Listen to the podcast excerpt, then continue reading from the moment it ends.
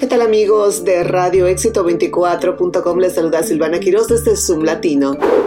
Comenzamos en Maryland, donde la Asociación de Educación del Condado de Montgomery llegó a un acuerdo tentativo con las escuelas públicas de dicho condado para aumentar los salarios de los maestros. El aumento salarial se destina a abordar el costo de vida en aumento y reconocer el valor que los maestros aportan al condado. También cumplirá el mandato del estado de Maryland de que los maestros tengan un salario inicial de 60 mil dólares al año durante los dos próximos años.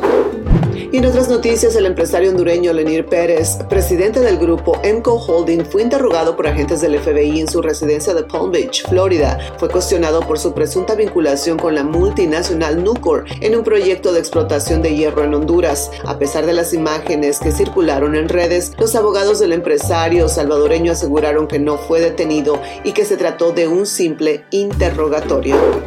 Y la pérdida de audición es el principal factor de riesgo para desarrollar la demencia a partir de los 40 años. Esto según la Comisión Internacional The Lancet. Cerca de 1.500 millones de personas experimentan un deterioro del sentido del oído actualmente y se espera que afecte a 2.500 millones en el 2050. En Estados Unidos casi el 50% de las personas mayores de 65 años han perdido la audición.